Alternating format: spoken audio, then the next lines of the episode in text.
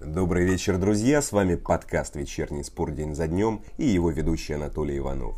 Я расскажу о главных событиях дня и о том, что нас ждет на неделе. Сегодня 14 июня. Бывший капитан «Зенита» сравнил сборной России и Украины. «Спартак» готов продать Крала. Но об этом позже. Сперва традиционный экскурс в историю – 14 июня 2018 в России стартовал чемпионат мира по футболу. Турнир стал самым прибыльным в истории FIFA. В финансовом отчете организации указали выручку в 5,3 миллиарда долларов и чистую прибыль в 3,5 миллиарда долларов.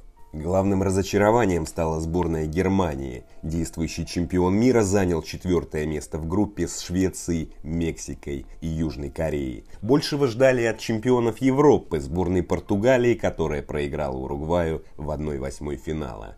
А 14 июня в матче открытия сборная России со счетом 5-0 обыграла Саудовскую Аравию. Затем выиграла у Египта 3-1, проиграла Уругваю 0-3 и вышла в плей-офф со второго места, где по пенальти прошла Испанию и проиграла в серии 11-метровых будущим финалистам сборной Хорватии. В полуфиналах Франция обыграла Бельгию, Хорватия – Англию. Бельгийцы заняли третье место, выиграли турнир французы. Ну ладно, вот что будет в этом выпуске. Бывший капитан «Зенита» сравнил сборные России и Украины. Шмейхель заявил, что матч Дания-Финляндия не стоило доигрывать. Щенсный стал автором самого быстрого автогола в истории Евро. «Спартак» готов продать Крала. Фансека просил у «Спартака» в два раза больше, чем Витория. Яя Туре стал тренером Ахмата. Победитель Лиги Чемпионов перешел в клуб из Сан-Марино и результаты игрового дня на Евро и расписание главных матчей недели. Начнем.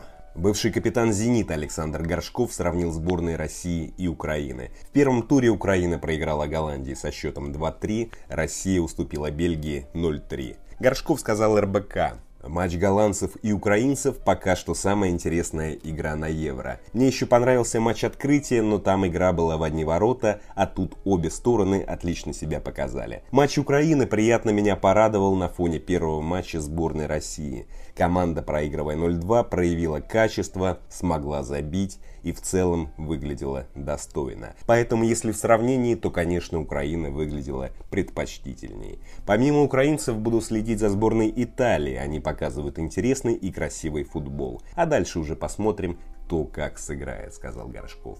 51-летний Горшков родился в Луганской области, полжизни провел в Украине, вторую половину в России. Сыграл несколько матчей за сборную Украины. И уверен, с ним мало кто не согласится. Сборная Украины действительно выглядела предпочтительней. Но с другой стороны, я не совсем понимаю, зачем сравнивать сборные России и Украины. Да, соседние страны сыграли против соседних стран, Бельгии и Голландии. Но и Россия за плохую игру получила 0 очков. И Украина 0, как сказал Горшков, за предпочтительную. Да, когда-то система подготовки в Украине и России была одинаковой. Возможно, они похожи и сейчас. Но не столь близки, чтобы можно было сравнивать футбол. Я сравню современную украинскую систему с польской. Уровень чемпионата падает, но появляется все больше молодых ярких игроков, уезжающих в топ-чемпионаты.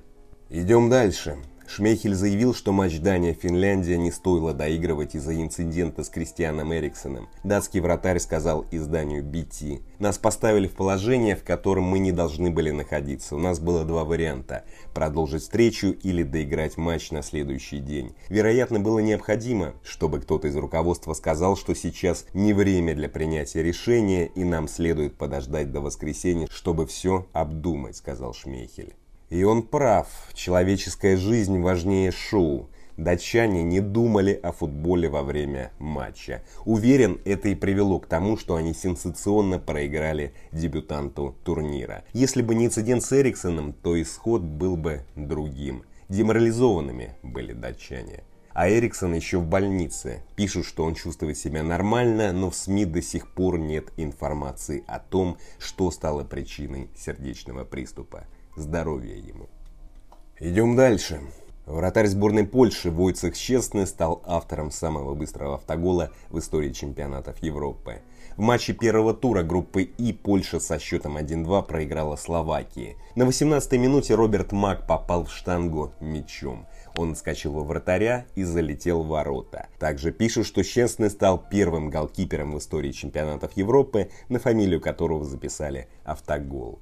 Но, друзья, обращу внимание на другой эпизод. При счете 1-1 на 62-й минуте вторую желтую карточку получил Крыховик. И получил заслуженно, не раз играя грубо. Через несколько минут после удаления словаки забили второй. Крыховик подвел сборную Польши. Возможно, дело не в эмоциях, ведь за три года игры за локомотив полузащитник привык, что судьи многое прощают ему. Вот так лояльное судейство к локомотиву в РПЛ стало одной из причин поражения сборной Польши. Идем дальше. «Спартак» готов продать Алекса Крала, заявил чемпионату генеральный директор клуба Евгений Мележиков. Он сказал, клуб готов продать Крала при наличии предложения. Все зависит от суммы. Официальных пока нет. Будет посмотрим. Есть высшие и низшие планки по трансферному плану. Понятно, что если предложение нас устроит, будем садиться и думать. Никаких контактов у нас с Вестхэмом не было. Возможно, разговаривают агенты с клубом, а потом уже будут выходить на нас, сказал Мележиков.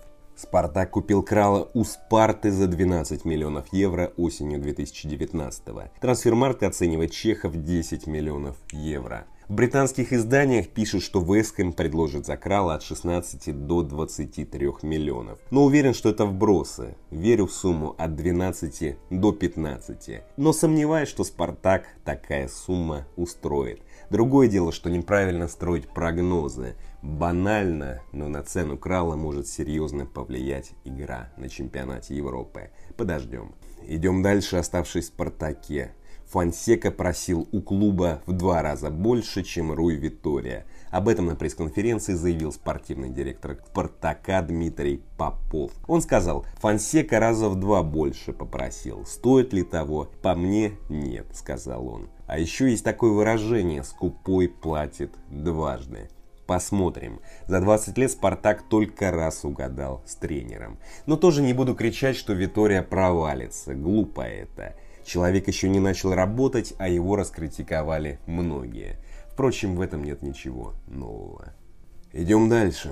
Яя Туре стал тренером Ахмата, сообщили в пресс-службе клуба. 38-летний бывший полузащитник Барселоны и Манчестер Сити будет помощником Андрея Талалаева. Что ж, интересно, а как Талалаева смогли уговорить? Ведь тренерский опыт Туре насчитывает 4 месяца. С минувшего февраля по май он был помощником главного тренера Донецкого Олимпика. Понятно, что он работал с великими тренерами, но набивать опыт в команде РПЛ – ну странное решение боссов Ахмата.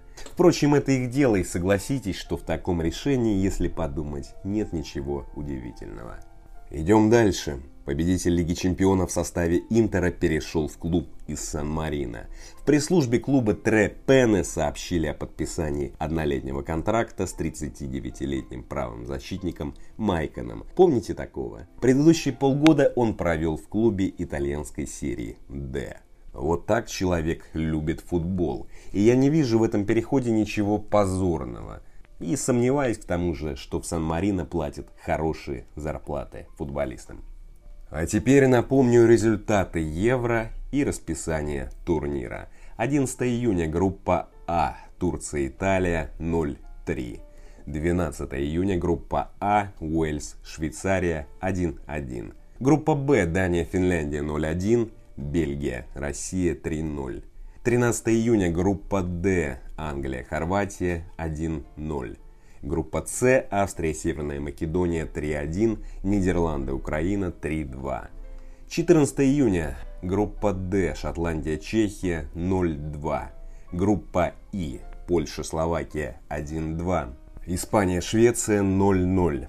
Вторник, 15 июня, группа F, Венгрия, Португалия 19.00. Франция, Германия 22.00. Среда, 16 июня, группа Б, 16.00 Финляндия, Россия. Группа А 19.00 Турция, Уэльс. 22.00 Италия, Швейцария.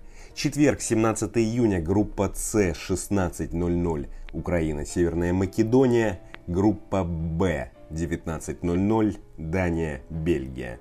Группа С 22.00 Нидерланды, Австрия. Пятница, 18 июня. Группа Е 16.00 Швеция, Словакия. Группа Д 19.00 Хорватия, Чехия. 22.00 Англия, Шотландия.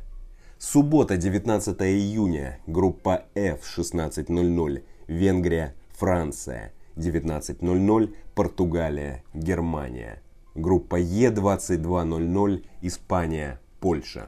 Воскресенье 20 июня. Группа А 19.00 Италия, Уэльс. Воскресенье 20 июня. Два матча. Оба начнутся в 19.00 в группе А. Италия сыграет с Уэльсом, Швейцария с Турцией. На этом все, друзья. Спасибо. Встретимся в понедельник 21 -го. А теперь немного Клода Дебюси.